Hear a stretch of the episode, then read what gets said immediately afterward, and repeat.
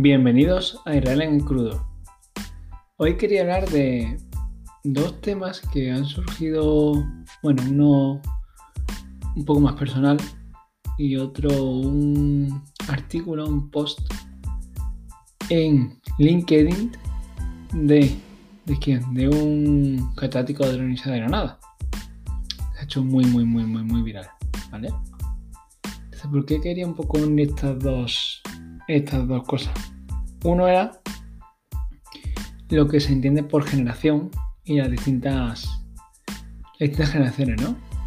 De hecho, eso surgió el otro día, estábamos en una charla donde hablaban sobre las distintas generaciones y la reputación, o sea, la imagen que tenemos o que proyectamos ¿no? hacia, hacia los demás. Hablando de reputación física, no era reputación, pero es que no me acuerdo mismo. Ah, no diré, no diré. Bueno que tener como la marca, ¿no? Marca, la marca real y la marca digital.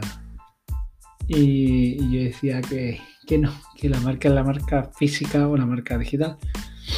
Porque al fin y al cabo la marca real es todo. Más, posiblemente hoy en día,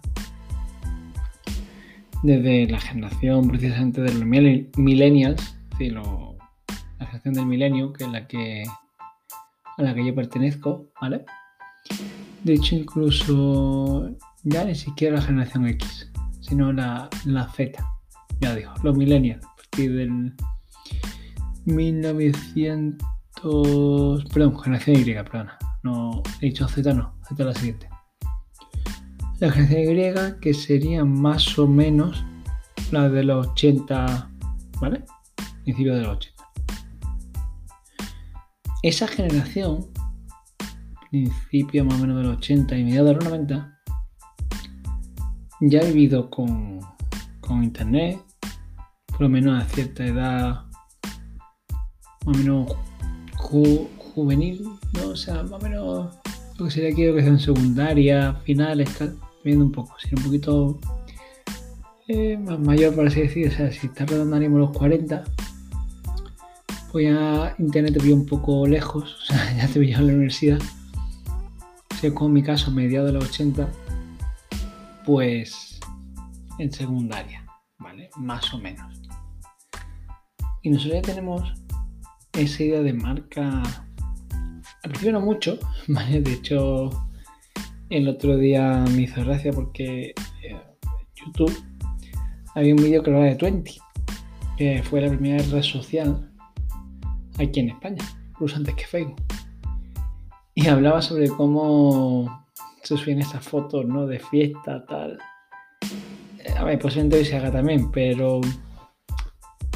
Pero al menos nosotros con esa edad, incluso en la universidad, no teníamos esa conciencia de esto lo va a ver alguien. alguien vaya mi amigo, ¿no? Se entiende.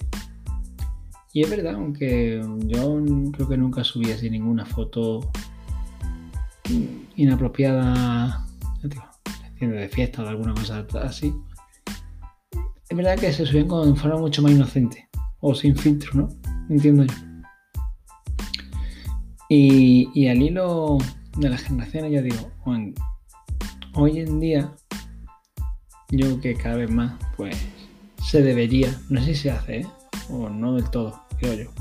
Lo menos donde yo muevo o la idea que yo tengo no se hace del todo, pero sería hacer el cuidar nuestra imagen, tanto física, que eso sí, lo tenemos muy, muy presente, como nuestra imagen digital, ¿vale? En la que, oye, lo que tú proyectas o lo que tú, en tu rastro, ¿no? Tu huella digital va a seguir estando ahí durante muchos años. De hecho, yo digo que es mucho más, no sé dicho, bueno, si no lo he hecho, os repito. Creo que es más difícil borrar o cambiar la imagen digital que la imagen física, ¿no? O se puede rápidamente, físicamente, eh, te cambia, yo que sé, pues tu atuendo, ¿no? Tu ropa, tal, te pones una corbata, una chaqueta y unos zapatos y eres mucho más formal que si vas con vaqueros, camiseta y tenis. Tenía zapatillas, ¿no? Como dicen en otras en otra zonas de España. Yo creo que es así. Que es mucho más fácil y rápido. incluso que puedes adaptarte, ¿no? Rápidamente al contexto. No, digitalmente, depende de la red en la que te muevas, depende de, ¿no? No lo mismo, pues no lo mismo un podcast que Twitter, que, que LinkedIn, eh, que YouTube. O sea, según la red, o según la página, o según el sitio web, puedes entender que es de una forma u otra la forma en la que te comunicas.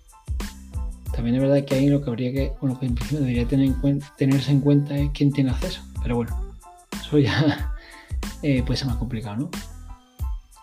Pero bueno, dejando de lado un poco esta primera idea de las generaciones, volvemos al segundo tema, que sería eh, el post ¿no? escrito por, por este catedrático digo. Luego dejaré, bueno, no encuentro ahora mismo, a ver si encuentro.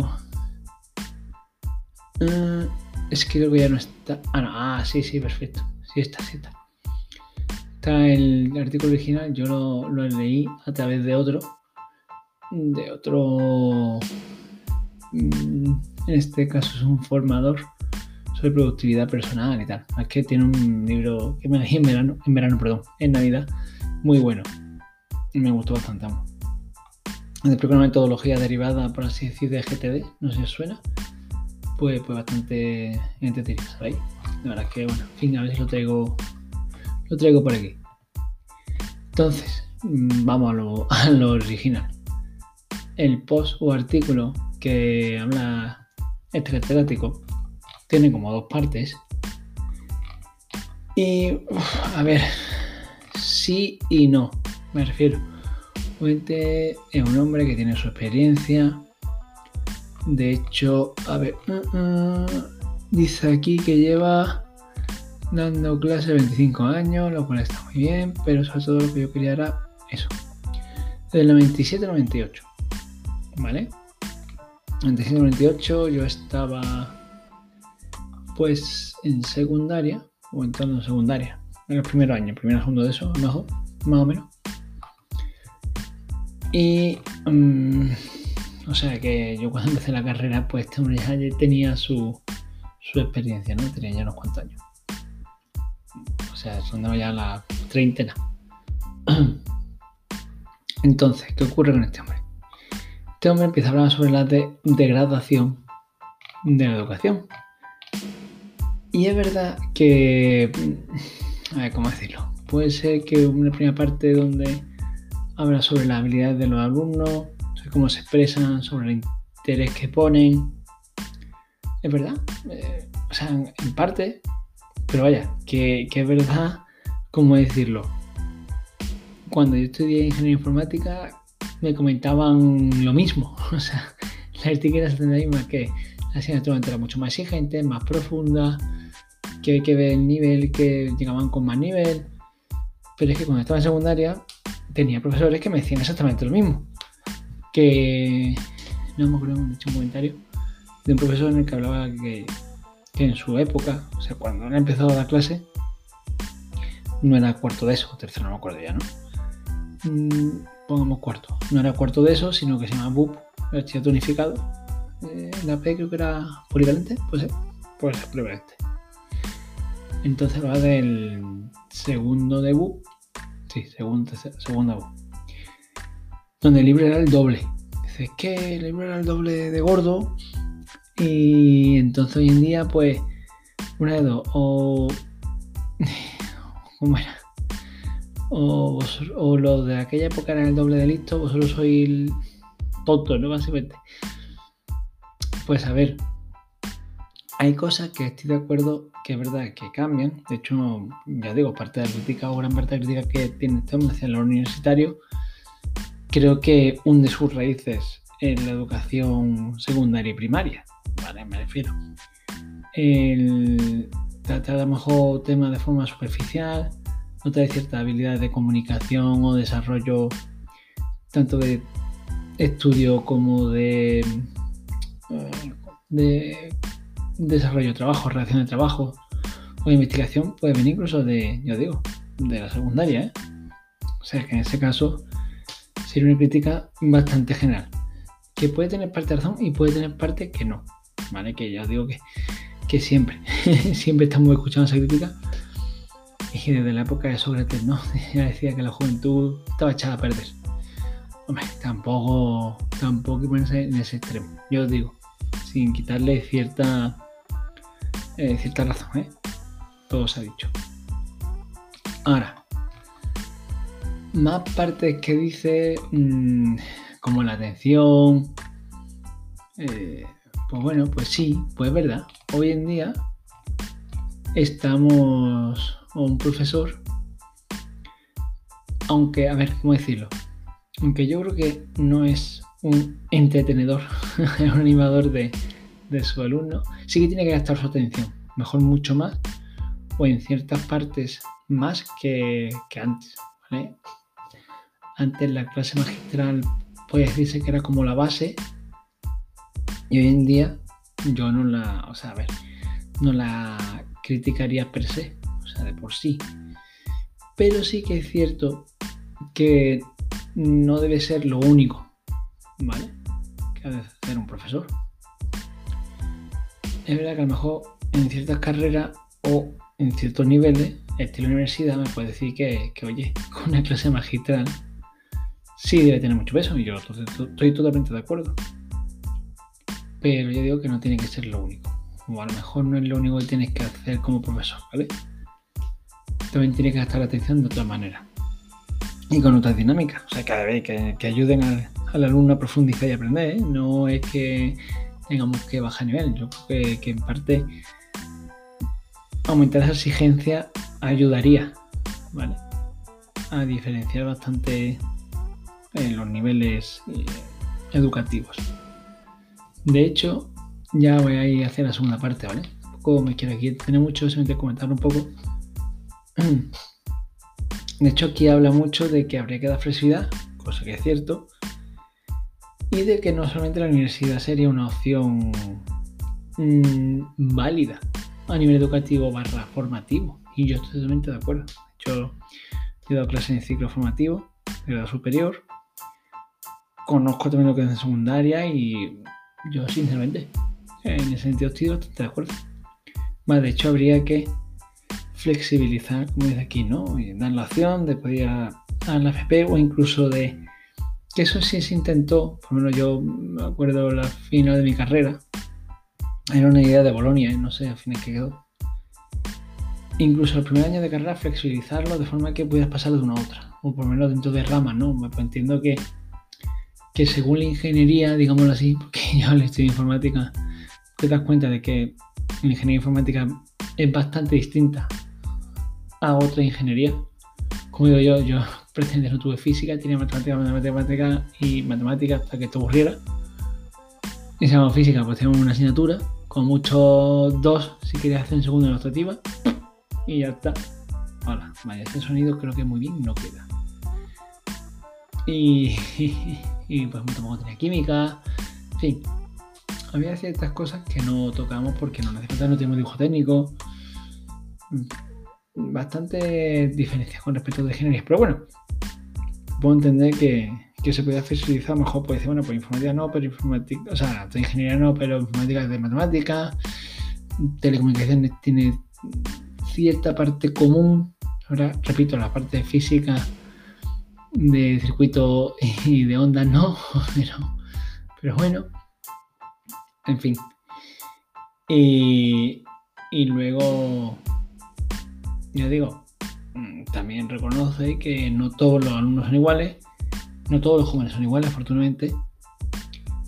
Y hay dos ramas que por lo menos, no sé si también habrá un poco por mi formación profesional, por mi ego, dos líneas que comenta aquí que no termino de estar de acuerdo. Uno habla de los idiomas, yo sinceramente por lo que veo, creo que en general, no todo el mundo, ¿verdad? Y a lo mejor no todo lo profundo que sería ideal o sería deseable, pero creo que el idioma de, una segunda lengua, principalmente en inglés, creo que ahora está más extendido o es más fácil que hace unos años. Hace un año, hace mis años, o sea, de cuando yo era niño. La verdad que entre mis hijos y yo no es que haya una generación, hay dos. ¿Vale? y bueno, en fin, yo creo que en eso sí hemos avanzado. No sé si es suficiente, pero hemos avanzado. Y luego otra rama, que es la, obviamente, como no, la tecnología, barra informática, en la que en parte es cierto su crítica, porque muchos alumnos, y me hace cuando dicen son nativos digitales, yo creo que no. Es decir, nativos digitales sí, porque han nacido con la tecnología, vale. Es más, incluso aquí habla de crítica, ¿no? De que darle un, un Chromebook con 10 años, pues que ver que mm, el oscuro es más grande. Vale. Eh, esa crítica, mm, yo creo que ya vamos tarde. de años, o sea, yo conozco mucha gente, vamos, de hecho he visto por la calle, vaya, que no. Que, que, niños de uno o dos años están con el móvil de sus padres. O sea, y enganchado la tele, y con videoconsola, con la de mis hijos.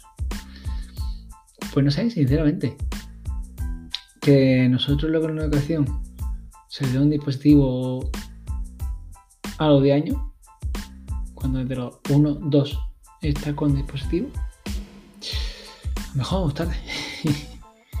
sí que es cierto que yo creo que habría que avanzar en educar en el uso de la tecnología.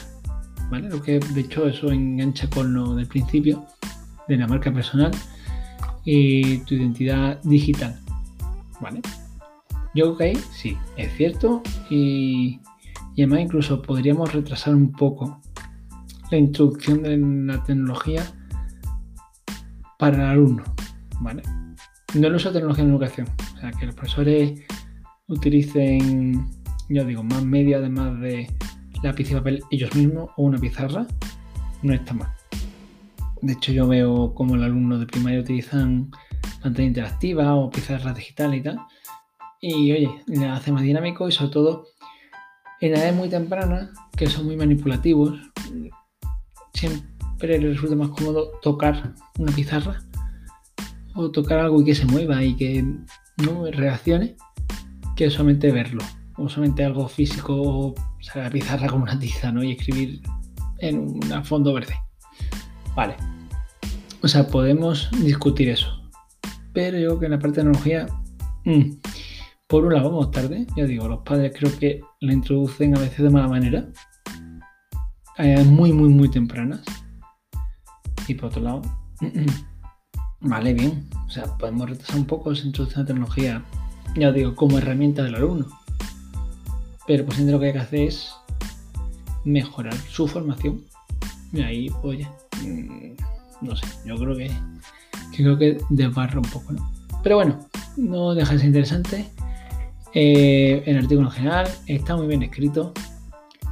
Y yo que esto, hablando de generaciones, va dirigido sobre todo ¿no? a generaciones ahora mismo de la universidad que serían la generación, supongo que estaréis escuchando hablar del ratón, generación Z.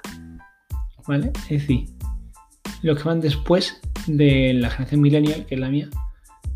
Y está entre los millennials, yo digo, y los hijos de los millennials, que sería la generación alfa. Bueno, los millennials, los millennials que tengan hijos.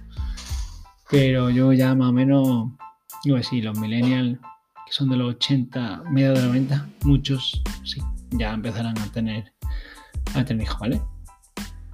Pues nada, espero que haya resultado interesante. Y bueno, creo que es uno de los podcasts más que he grabado por ahora, así que no está nada mal.